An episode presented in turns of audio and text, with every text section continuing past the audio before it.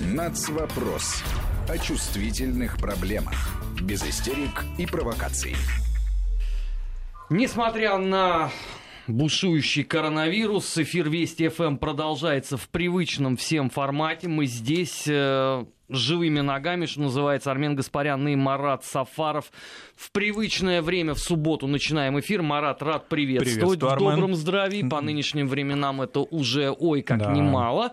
Э, соблюдая традицию, тебе и э, обозначать тему нашего сегодняшнего первого заседания в первом часе. Да, ну несмотря на все известные глобальные эти все события, тем не менее, жизнь продолжается, продолжается она в том числе и в такой сфере, в общем-то, можно сказать, исторической, но, к сожалению, продолжающей оставаться актуальной.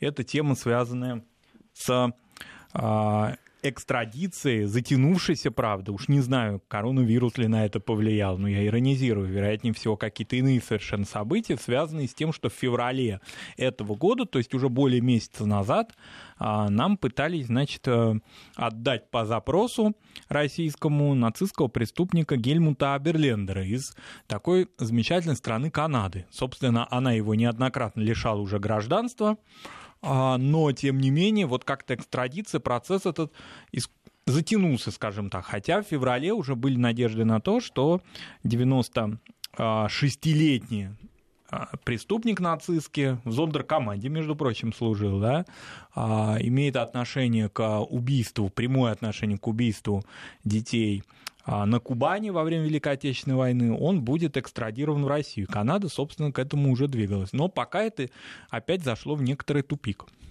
Это не могло не зайти э, в определенном смысле этого слова в тупик. Во-первых, это, как ты совершенно справедливо заметил, далеко не первая наша попытка получить э, кого-нибудь из этой малоприятной страны Канады. Ну, про Оберлендера мы еще поговорим.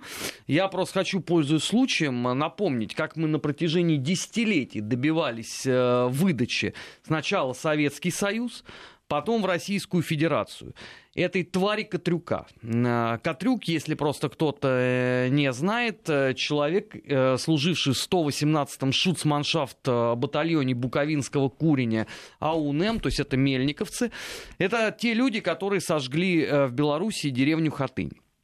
Несмотря на всю собранную доказательную базу, несмотря на всю проделанную работу, несмотря на неопровержимые доказательства вины господина Катрюка, этого пчеловода нам не выдавали ни пока был Советский Союз, ни пока, э, ни вернее, когда уже э, появилась Российская Федерация. И что мы только не делали. Мы, потому что я вот, например, в этом э, принимал самое деятельное участие. Ну, у меня вообще послужной список с этой точки зрения, он на зависть, может быть, ну, не, не центру Визенталя, но очень многим другим, потому что, не помню, Марат, я тебе рассказывал, нет, стоило мне обратить внимание на Рученко Рутыча, так сразу после программы, а самой главной статьи, которая вышла вышло на Западе про простого этого французского пенсионера, он тут же сыграл в ящик, не дожидаясь суда. А сразу после этого Саша Дюков сказал, Сумбатыч, займись-ка трюком. Что я и сделал. В результате, значит, сначала были программы, потом последовала, а, опять-таки, большущая статья а, в американских СМИ по поводу этого проходимца. И, соответственно, и он тоже сыграл в ящик. Так что я такое оружие массового поражения. Ну, вернемся э, к Оберлендеру и поговорим о нем со старшим аналитиком информационно-аналитического агентства «Вестник Кавказа» Андреем Петровым. Андрей, приветствуем вас и слушаем. Да, здравствуйте. А, для того, чтобы составить свое мнение о деле Гельмута Аберлендера и других нацистских долгожителей, нашему слушателю необходимо найти ответ на несколько вопросов. Их три. Во-первых, стоит ли в целом продолжать преследовать этих стариков, которым глубоко за 90, на пороге их смерти, в прямом смысле слова? Мой ответ – стоит. Военные преступления и преступления против человечности не имеют срока давности. Если вина такого преступника доказана, не имеет значения, сколько ему лет, он должен понести наказание. Говорят же, что у преступления нет национальности. Так вот, стоит еще добавлять, что у преступления нет и возраста. Прошли десятилетия, но вина Аберлендера и других от этого не стало меньше. Подчеркну, что дело тут не только в том, что война продолжается, пока последний военный преступник не наказан, хотя это, безусловно, важно.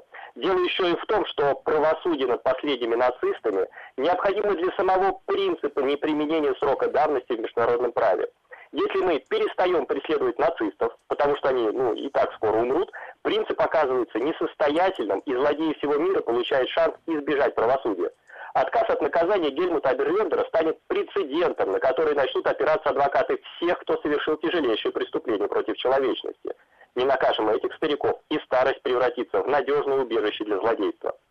Второй вопрос. Это что же тогда сейчас делать с Гельмутом Аберлендером? Мой ответ – его нужно выдать по месту суда и отбывания наказания, ну, что вполне логично. Самое страшное преступление, в котором он участвовал, это убийство сирот в Ейске в 1942 году. Значит, судить его нужно где-то там же. Поскольку речь идет о военном преступлении, определять ему наказание должен Южный окружной военный суд Ростове-на-Дону. Смертной казни в России нет, значит, стоит ожидать, что он получит пожизненное заключение, а ближайший к Ейску исправительной колонии, где он мог бы сидеть, это в поселке Ахтарский.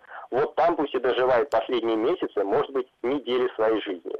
Причем будет правильно судить Аберледера именно в том статусе, как он сейчас есть, как лицо без гражданства. Это могло бы стать прецедентом для того, чтобы в дальнейшем военных преступников и преступников против человечности обязательно лишать гражданства, чтобы ни одна страна мира не могла заявить на них свои права. Эти преступники принадлежат тому месту, где они проливали кровь, и там же они должны остаться. И третий вопрос – это стоит ли ожидать, что Канада все-таки выдаст Аберлендера в ту или иную страну? Мой ответ, как вы верно заметили, нет. Недаром Центр Симона Визенталя занес Канаду в список стран, не расследующих деятельность нацистских преступников. Оттава откровенно препятствует правосудию и затягивает любые процедуры. Поскольку разводить бюрократию на ровном месте совсем не сложно, я полагаю, Канада ну, просто подождет, пока Берлендер умрет от старости. Но тогда, увы, как я уже говорил, принцип неприменения срока давности для тяжелейших преступлений будет еще раз дискредитирован. Спасибо. На прямой связи с э, информационной студией Вести ФМ старший аналитик информационно-аналитического агентства «Вестник Кавказа» Андрей Петров. Вот здесь э, прозвучали э, важные очень э, аспекты о которых э, считаю, что нужно э, дополнительно поговорить. Ну, первое. Нам на СМС-портале заботливо э, человек, э, подписавшийся Майкл, написал, что нужно знать закон Канады. В Канаде нет смертной казни, она не выдает людей под смертную казнь. Майкл, может, вы не знаете, но в России тоже действует мораторий на смертную казнь. Больше того, э, последний казненный по процессам э, над военными преступниками на территории Советского Союза мужчина, это небезызвестный Васюра, как раз э, командир 118-го шуцманшафта батальона, который сжигал э, Хатынь. А среди женщин это небезызвестная Антонина Макарова Гинзбург. Если э, Васюру расстреляли, по-моему, в 86 году, э, то Гинзбург э, в 70 по-моему, восьмом. Или девятом, да. Ну, да, в самом и... конце 70-х годов. В самом да. конце, да. Она самая последняя женщина вообще расстрелянная в СССР, там, безотносительно даже э, совершенных военных преступлений. Был только единственный расстрел, связанный с а, Берты Бородкиной, ну это вот эти да. андроповские экономические дела, да? Да-да-да. Вот. Угу. А, вот, это, это первое. Соответственно, никто не говорит о том, что сюда привезут Аберлендера, и его первое, что сделают, э, прислонят к стенке. Речь не о том идет. Речь идет о том, что за совершенные военные преступления должна полагаться а, расплата несмотря на прошедшие с этого момента годы. Это относится не только к Аберлендеру. Вон Германия регулярно судит таких же стариков, а, которые э, в годы войны служили там э, бухгалтерами э, или там еще кем-то в Аушвиц-Беркинау. И никто не говорит о том, что э, Германия не должна так поступать. Напротив, все понимают, о чем э, именно идет речь. А, следующий момент. Э, поскольку вокруг именно этого пункта начнется сейчас эта вселенская возня. А, Зондерфюрер – это не звание в войсках СС. А, многие просто поспешили Аберлендера сразу туда отправить. Это переводчик. И, собственно, он не нажимал курок он не руководил э, расстрельной командой и даже не отбирал людей под э, расстрел. Насколько вообще я могу судить по материалам следствия, он переводил как раз вот расстрельной команде то, что ей предстояло сделать. Потому что, как обычно это случалось в годы а, Второй мировой войны, зачастую расстреливали вовсе не немцы, а всякий коллаборационистский сброд. Вот да. Аберлендер с этой точки зрения идеальный человек. Он же уроженец Украины. Он фольксдойче, да, да по все языки знал. Все языки знал из Запорожской области. Собственно, он уроженец Украины. Но ожидать того, что, например, Украина, да, такое наивное есть мнение, а может быть, Украина будет затребовать своего уроженца. Мы все эти примеры прекрасно знаем еще до 2014 года.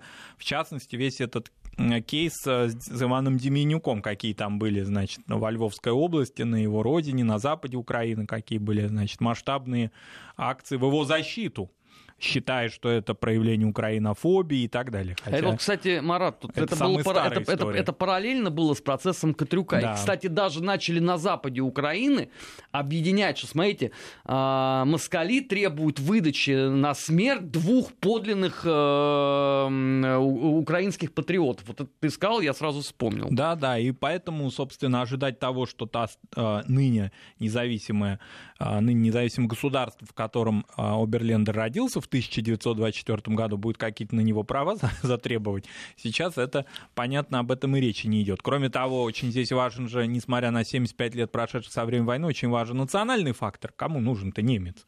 Украине. Зачем он нужен? Они за него и не заступаются, вообще его не обсуждают. Нет, понимаешь, если бы э, Оберлендер сказал, что он всегда симпатизировал Аун-Упа, ну да, и да. просто злая судьба не занесла его э, условно там в Ивано-Франковск э, или э, Львов, а тогда бы он точно бы вступил бы в какой-нибудь курень АУНМ поверь мне, они бы точно бы за него вступились. Просто проблема в том, что он оказался вот между вот этими всеми историями он не нужен с этой точки зрения Германии, потому что они говорят, слушайте, это не наш клиент. Да.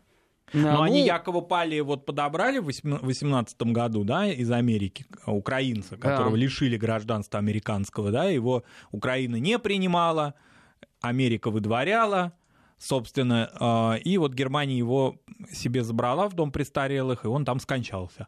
Вот, собственно, такой был прецедент, да. А, но с Аберлендером Германия как-то не проявляет никакого интереса в этом, в этом отношении.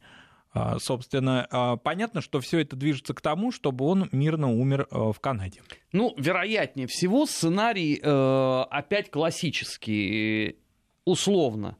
Канада говорит, да, мы сейчас начнем изучать все материалы, которые э, собрала российская Там по несколько лет юстиция. уходит на переводы этих документов. Ну, разумеется. Хотя подавляющее большинство из них вообще на английском. Они так. на английском языке. Все эти люди, которые проживают в Соединенных Штатах или в Канаде, они все уже англоязычные, независимо от их этнического происхождения. Поэтому для них, например, в суде не требуется, я думаю, да, перевода отдельно на немецкий, украинский или какой венгерский. Да, конечно, конечно. Далее. они все все прекрасно знают. Потом э, должен начать э, заниматься со всеми этими документами адвокат, а зачастую это даже не один человек, а это сразу несколько. Соответственно, время э, растягивается. Того и гляди, клиент играет в ящик. После этого все разводят руками говорят, слушайте, ну мы хотели вообще. Вот, ну вы же видели, что это старый, пожилой, больной человек. И ничего мы с этим сделать не смогли. К сожалению, вот он так э, ушел на суд Божий. А я почему рассказываю вот э, про Катрюка? Стоило только вот этой моей статье появиться, там быстренько э, украинские деятели э, собрали свою вот эту вот диаспору канадскую, которая рассказала Слушай, ну настолько э, вот слезливые истории, что это дедушка, который в детские дома отправлял мед, что он вообще за свою жизнь не то что комара не убил, а он даже в его сторону не смотрел, а как он пел в хоре в церковном. Он настолько воцерковленный человек, он всегда тосковал по своей родине. И мало ли что там... Я ж просто вот получил ворохом буквально Ну, вот это все. Причислять э, к святым таких людей, э, по их мнению, можно, да? Они Ну, и- активисты национального движения. Они после того, как оказались в Канаде, действительно, некоторые выбирали стратегию поведения не высовываться, да, раствориться, а некоторые, например, очень были активными участниками украинского национального движения. Самое это интересное, что Катрюк никогда вообще не был никаким активным Да. участником.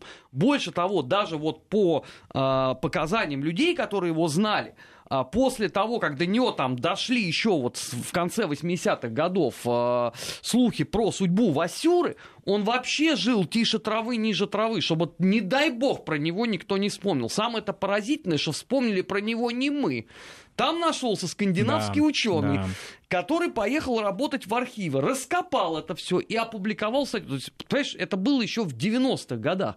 То есть тогда еще Путина не было. Э, И Суркова Владислава Юрьевича тоже не было во власти. Соответственно, это нельзя было назвать ни путинской, ни сурковской пропагандой.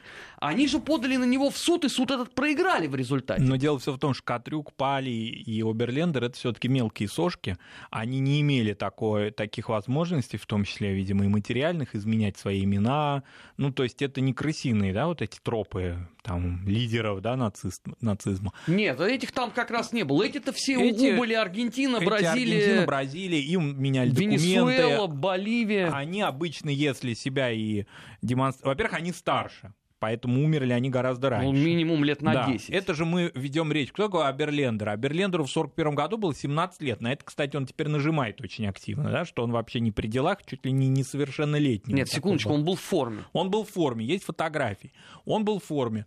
А есть свидетельские показания, все, все документировано. Вот. Но, тем не менее, для таких вот мелких э, клиентов особых каких-то преференций не- делалось, поэтому любой историк, который может познакомиться с документами, где зафиксированы свидетельские показания по горячим следам послевоенным, и могли бы, могла быть информация об именах военных преступников, может их вычислять, и, собственно, Симон Визенталь центр этим и занимается, среди живых ныне а, деятелей, например, которые фиксируют себя в приходских, скажем, ну какой основной источник работы? Это приходские документы украинских, э, э, значит, церковных структур, да, где они фиксируются в качестве, допустим, актива какого-то. Это редакция, это благотворительное общество и так далее. Поэтому в этом отношении все вычислить их не составляет большого труда. Другой разговор, как их от- вытащить и представить перед судом.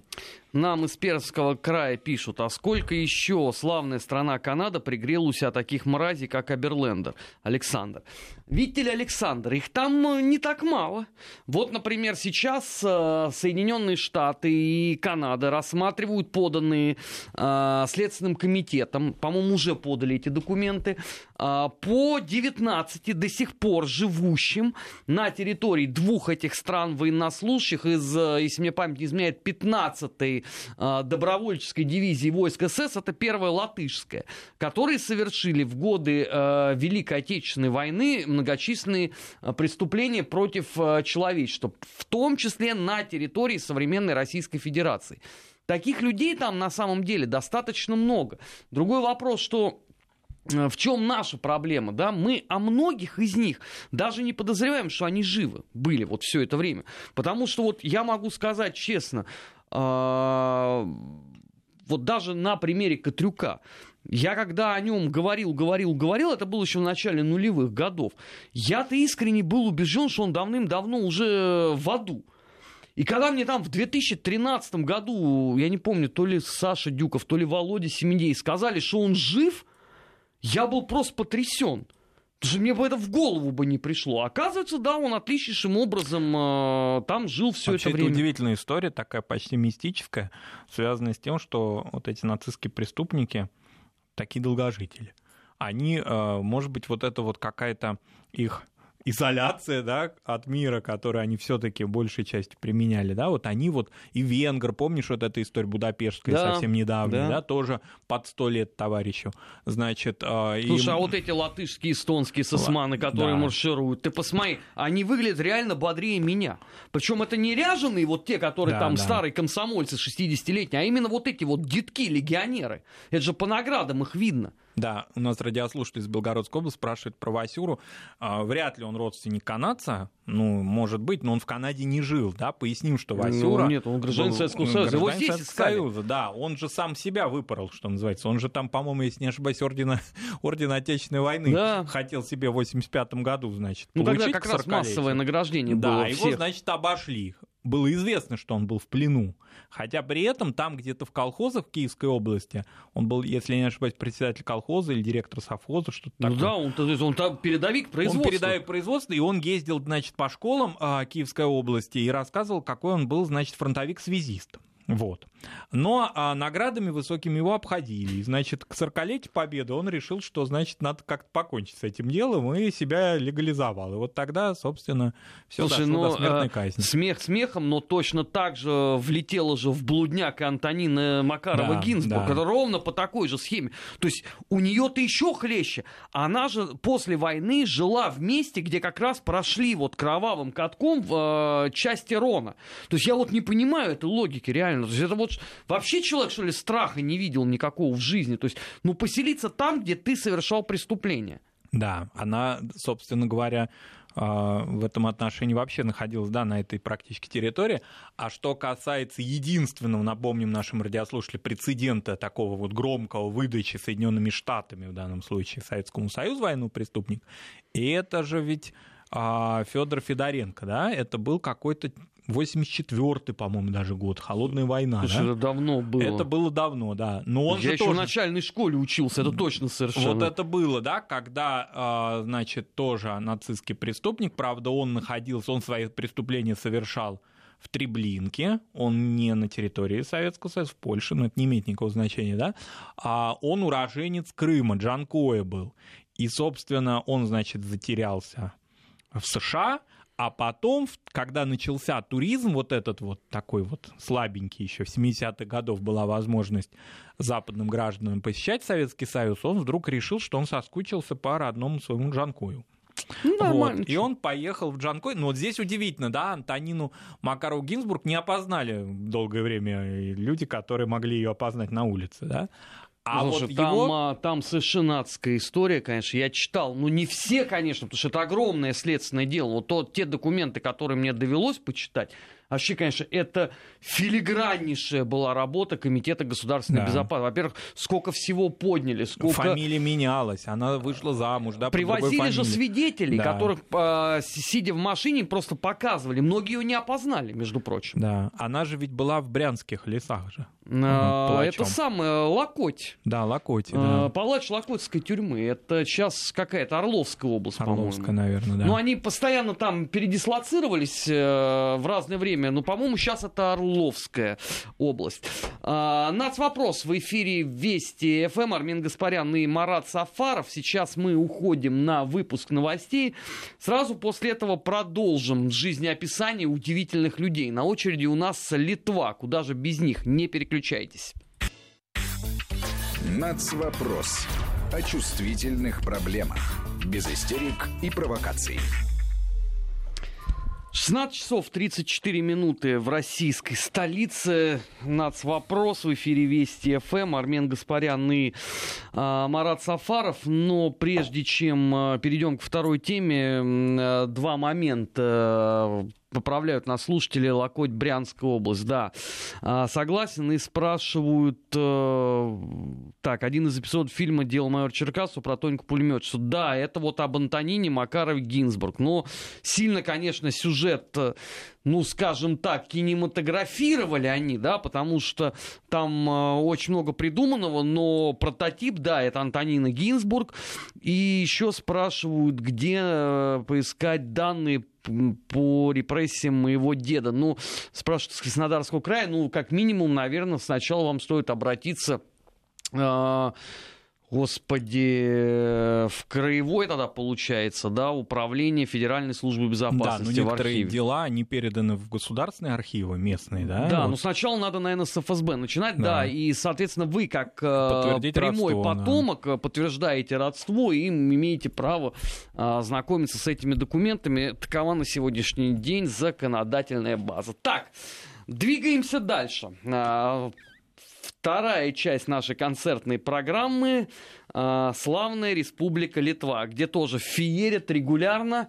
И вот об очередном, э, я бы даже сказал бы, душеподъемном эпизоде сейчас поведует Марат. Да, ну в Литве государство не интересуется литовское своими нацистскими преступниками, они очевидно есть в этой они стране. у них там национальные герои, они что им национальные герои, собственно, не отвечают ни на какие запросы, все игнорируют и преследуют тех, кто эти дела пытается расследовать. Но мы уже в позапрошлом, по-моему, году или в прошлом посвятили целую программу а, Рути Ванагайте, общественному деятелю, По-моему, было две программы, было даже потому две, что да. первая была, когда только-только книга эта вышла. Да, свои. Еще когда было литовское из- издание первое, потому что ее потом уже в России переиздали издали, в да. России. Вот это была первая программа. А вторая была, когда они начали ее прессовать. Да, Вот уже в полном объеме. Да, она опубликовала книгу «Свои», она называется, на русском языке она доступна. Есть такая книга, посвященная а, нацистским преступникам Ну, и по, крайней, по крайней пособникам. мере, была. Я не знаю, там большой ли был тираж, но то, что вот когда последний раз я был в книжном, она была еще. Была, да. А, преступникам и их пособникам, коллаборационистам литовским, которые уничтожали своих соседей, евреев в годы Великой Отечественной войны. И надо сказать, что уничтожение это достигло рекордных даже для Холокоста да, цифр. Ну, там Юденфрай, да. Юденфрай практически, да. Если в Эстонии община была небольшая, и она была уничтожена за очень короткий период времени, то Литва один из центров еврейского мира был до войны, и, собственно, около 90% еврейского населения в Литве было Ну, Вильна и уничтожено. Ковна, конечно. Вильна и два, Ковна, два да. самых крупных, наверное, Вот об этом поселения. она ра- рассказывает в работе в своей, в том числе и на биографиях основывается людей, которых а, многие знали, то есть э, живших еще совсем недавно, а может быть живущих и сейчас. Ну и результатом этого, да, надо сказать сразу, что для Литвы это очень важно. Почему такое активное преследование, да, вот эти неизжитые националистические комплексы, они подчеркивают, Рутова нога это литовка этническая. Куда же она копает? То есть она против своего собственного народа, она его хочет дискредитировать и лишить э, статуса жертвы. Но это то же самое, что было в Польше. Просто Польша большая, и э, если там, скажем, кинорежиссер э, Павел Павликовский снимает фильм «Ида», да, и получает Оскар за это, его можно, конечно, осуждать, за ним гоняться и прыгать и бегать, но он может уехать, скажем, в Лондон и оттуда э, смеяться на этих националистов. Если там писательница Ольга Токарчук, э, тоже Нобелевский лауреат, кстати, не тоже, а Нобелевский лауреат, да, то есть я имею в виду отмеченных наградами международными, она публикует работы, посвященные э, очень сложным, так скажем, да, мотивам поведения своих соотечественников в годы Второй мировой войны и расследует эти вопросы не исторически, а художественно. Ее тоже преследуют, но она за своей Нобелевской премией скрыта, и, как бы так сказать, уже прям камень в ее окна в городе Ну, Марат, Вроцлаве сложно. присануть Нобелевского лауреата это богатая Ну, история. это богатая история, да, и поэтому государство большое, да, и националисты при этом не могут как-то дотянуться до своих жертв, хотя в случае с Гданьском и с мэром города мы знаем, что и это возможно, к сожалению, да, трагические обстоятельства, когда мэра города Гданьска в прошлом году убил националистов. А Литва маленькая, и до Руты Ванагайта дотянуться можно. Ее видят на улицах, ее проклинают, ей поступают угрозы а, в ее адрес. Но теперь угрозы стали поступать из Сейма. Не от каких-то маргиналов на улице, а депутата Сейма. Но она же там еще, насколько я помню, заинтересовалась э, нашей Далюшкой Грибоускайте. Да, что дополнительных вестов дало всем этим невменяемым. А потом, э, Марат, ты знаешь, у них вообще все крайне просто. У них же там есть э, э, в Клайпеде, по-моему, был муниципальный депутат Титов. Э, Там же был гигантский скандал, потому что начался он с того, что он там сослался на книгу Вана Гайта. Его присанули сразу после этого.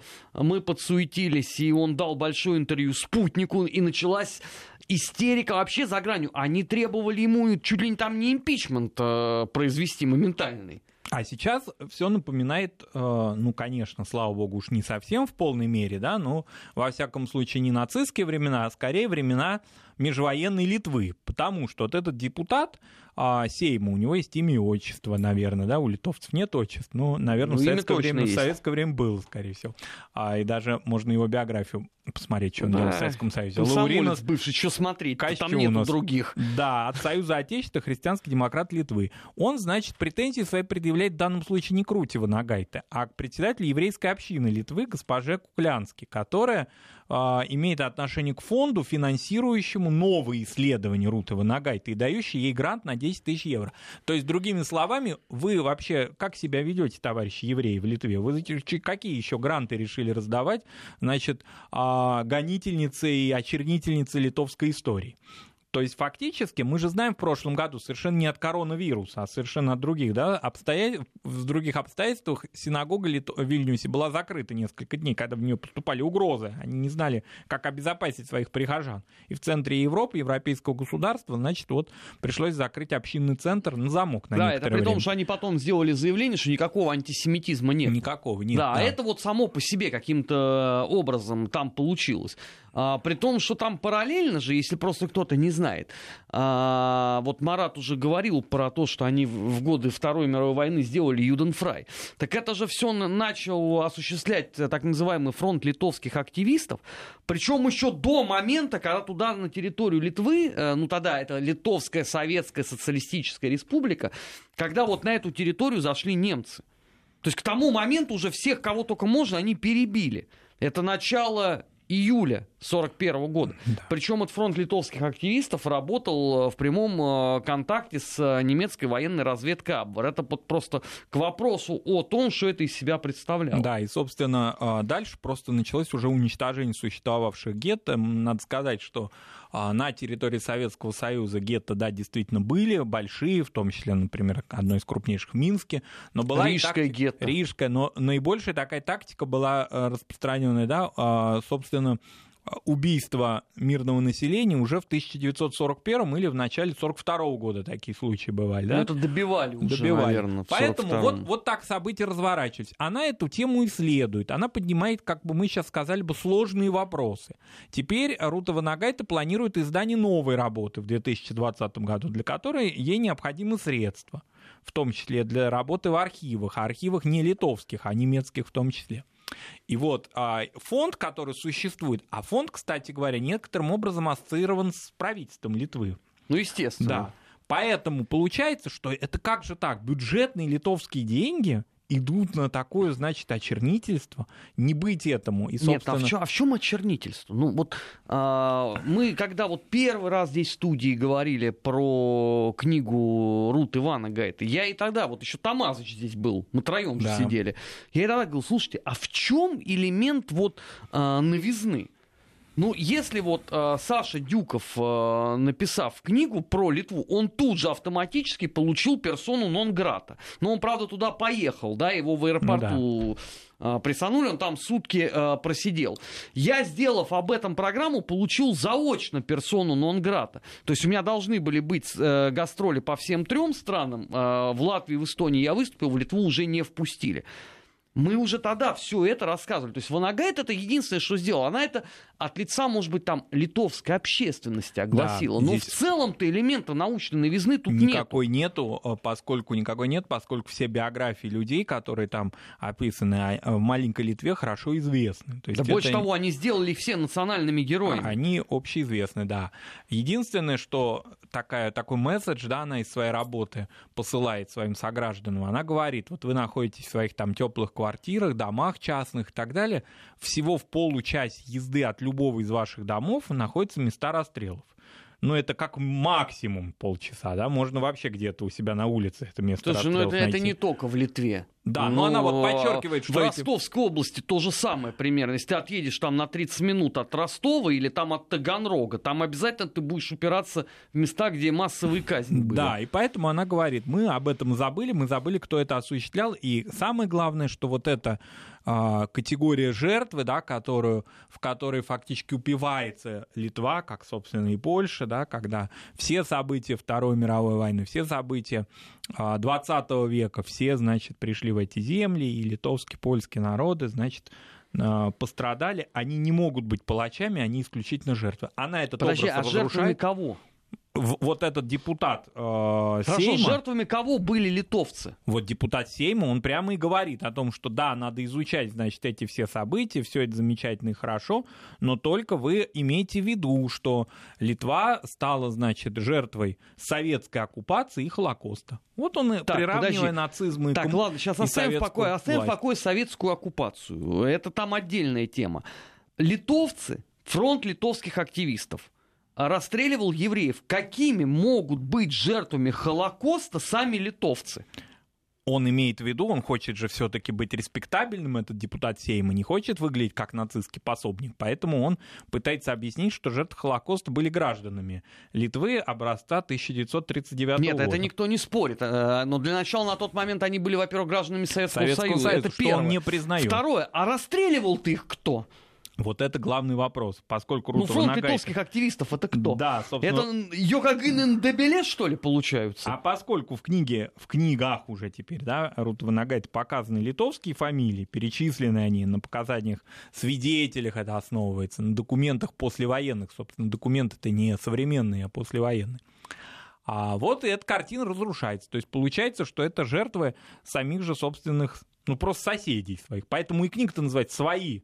То есть речь идет о своих, свои жертвы, свои убийцы, все свои. Еще вчера это были люди, которые приходили к этому врачу, к этому учителю или в эту лавку, а сегодня они, значит, членов этой семьи уничтожили. Ну вот как-то так. Это не пришлые какие-то люди. Если, допустим, в ситуациях других наших частей Советского Союза зачастую это были переброшенные силы, мы это прекрасно знаем, да, когда вот эти а, группы да, на территории Беларуси перемещались, и когда убийцами были все-таки не а, люди, которых жертвы знали еще вчера, то на территории Литвы не было вообще никакой разницы. Но это не только в Литве, И это и в Латвии и было, в Эстонии и в ровно Эстонии то же самое. да. И на западе Украины э, это одна и та же схема. Другой разговор, что это вообще, ну, на мой взгляд, мало значимым является фактором, кто, чего, потому что даже если их прислали откуда-то убийц э, издалека, на- допустим, из Прибалтики в Беларусь, то в той же Беларуси или на Западной Украине были, скажем, пособники, которые выдавали этих людей. Какая разница? Все равно соседи так или иначе в этом участвовали. Поэтому, ну, ситуация какая? Она должна обсуждаться. Просто вот у нее голос у Рутова нога, это не, не, не очень хорошо говорить о женщине мужественной, да, это не, не подходящее прилагательное. Но вот ее голос, он звучит, он звучит во всем мире, ее принимают в Германии, она бывала в России, она бывала в других странах. Но в, на своей родине, в Израиле, конечно, но на своей родине она а, вот если не персона нон грата, потому что лишить ее гражданства литовского, ну, как бы невозможно, да, это, Ну, это сложно, международный да. скандал, да. Поэтому фактически она подвергается постоянной травле. А теперь туда вовлекли еще и вильнюсское, значит, еврейское общество. Как же оно осмелилось, значит, это все дело финансировать? Ну, ты знаешь, э, у меня много вопросов, мягко говоря, э, к позиции вот этих вот а, профессиональных э, еврейских организаций, что в Литве, Что в Польше? что в Латвии, э, что в Польше. Потому что зачастую они какие-то, конечно, странные вещи говорят. Ну, я понимаю прекрасно, что они интегрированы все во власти. Они должны э, действовать тоже с оглядкой на обстоятельства. Но просто вот эти вот все такие, знаешь, полузавуалированные заявления, которые можно трактовать как угодно, это несколько является странным обстоятельством. Тем более, ну, в данном-то случае по поводу книги Рута Ванагайта здесь не о чем спорить. Потому что вот еще раз говорим, да, как таковой полемики, ну вот там, я не знаю, там с предъявлением исторических источников каких-то, да, или там, вот можно было бы сказать, мы там ввели в, в исторический оборот вот такой-то массив документов, там, я не знаю, скатались там в Германию, взяли там архивы этой а, Айзац-группы, которая действовала, и вот на основании этих документов бьется как бы теория Руты Ванагайта ну тогда, по крайней мере, была бы действительно какая-то содержательная почва. Можно было бы о чем-то поговорить, можно было бы изучить этот источник документов, сравнить с тем, что есть там в России, условно, что есть там в Израиле. А здесь же этого ничего не было. Да здесь нет вообще Здесь предмета просто для говорят, спора. нам не нравится, что есть такая книга. Ну, нам, не нрав... да, нам не нравится, что речь идет о литовцах как убийцах. Нам нравится, чтобы речь шла о немцах как убийцах. Немцы пришли, захватили, оккупировали, уничтожили, ушли. А литовцы, значит, просто мирно в деревнях своих сидели. Марат, вот хотя у нас программа «Параллели завтра», но вот здесь есть, знаешь, такая гениальнейшая параллель, которую дала сама жизнь. А, значит, соседняя Латвия. А, как известно, Виктор Арейс сгнил заживо в германской тюрьме. Его а, бесполезно было пытаться оправдать, потому что весь этот массив документов э, сторона обвинения в лице как бы германского правосудия достала, показала, и до свидания. И больше этот вопрос не поднимался.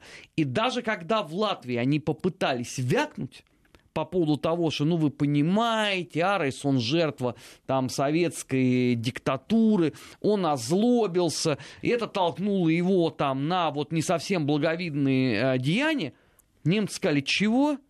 И показали еще раз вот этим невменяемым эти документы. И Арес они тут же перестали героизировать. Да. Моментально. То есть он есть, конечно, в музее оккупации его портрет, но больше разговора о том, что Арейс был праведным человеком, не ведется. вот по, по поводу нет. его подчиненных, тут еще вариации возможны.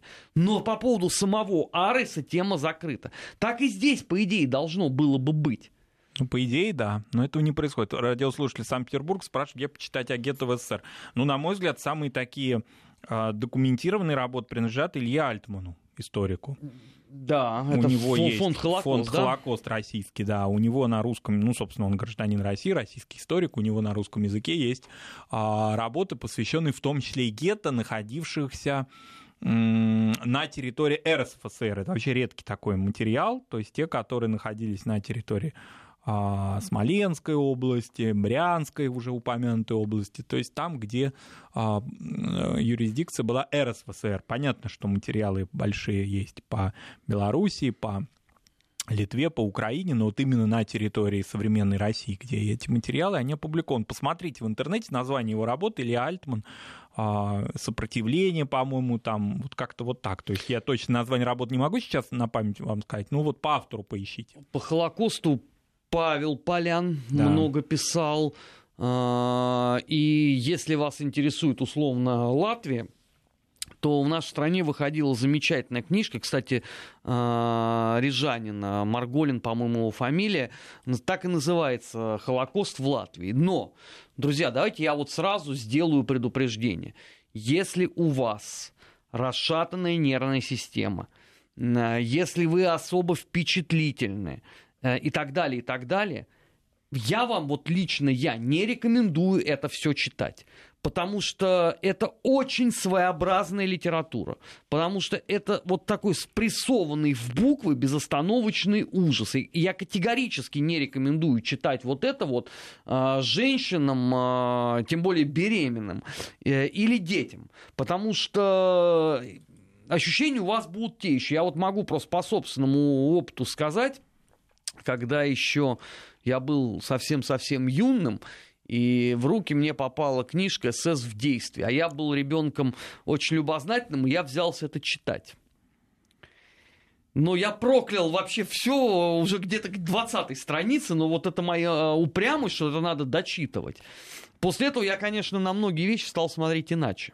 У меня такой же опыт, э, тоже детский, с книгой в 90-е годы у нас изданной, Хэдди Фрид «Дорога в Освенцим и обратно». Mm. Она, по-моему, это Известная книга. исследовательница Холокоста и жертва сама из Венгрии из а, города, сейчас это Румыния, Сегитул-Мармаца, это рядом с украинской границей, но тогда это была Венгрия, вот, и она, она сама, значит, жертва Холокоста, выжила она благодаря тому только лишь, что это уже 44-й год, крепкая еще такая здоровая девушка, то есть она провела в концлагерях полгода, но она там рассказывает о селекции, о том, как разделили их семью, как, значит, все это происходило в Освенциме. Сейчас она, ей очень много лет, она живет в Швеции. А, и вот на меня эта книга произвела впечатление, я некоторые страницы прямо помню до сих пор, хотя прошло уже более 20 лет. Да? А, и, конечно, это ну, не для слабонервных литература. Понятно, это концентрированный ужас. Фильм «Рома», обыкновенный фашизм, когда-то произведший такое впечатление, это не идущий даже никакое сравнение. Не, абсолютно. Он, он, он воспринимается легко и буднично. Даже известный BBC-шный фильм «Нацизм. Предупреждение истории» тоже смотрится вполне себя. Вот когда вы начинаете просто эти сухие документы, вот эти сводки читать, и вы понимаете, что за каждой цифрой это живые люди, это биографии живых людей, уничтоженных просто вот согласно э, вот этим вот всем отчетам. Это, конечно, производит, ну, мягко говоря, удручающее впечатление, да. но это тема, наверное, отдельных программ. Я думаю, что мы еще перед 9 мая об этом обязательно поговорим. Нацвопрос подошел между тем к концу. Сейчас мы ненадолго прервемся. Впереди вас ждет выпуск новостей. Сразу после этого мы э, вернемся в студию и проведем недельный отчет. У нас будет известный российский политолог э, Алексей Орлов. Не переключайтесь. Нацвопрос о чувствительных проблемах. Без истерик и провокаций.